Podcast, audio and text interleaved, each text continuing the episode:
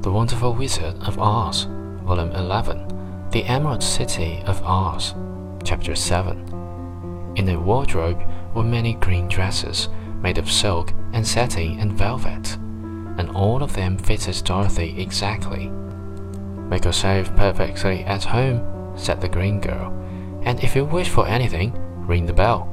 Oz will send for you tomorrow morning.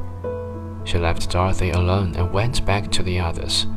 These she also led to rooms, and each one of them found himself lodged in a very pleasant part of the palace.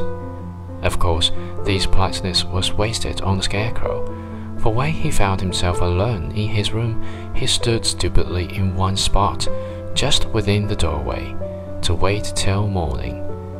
It would not rest him to lie down, and he could not close his eyes.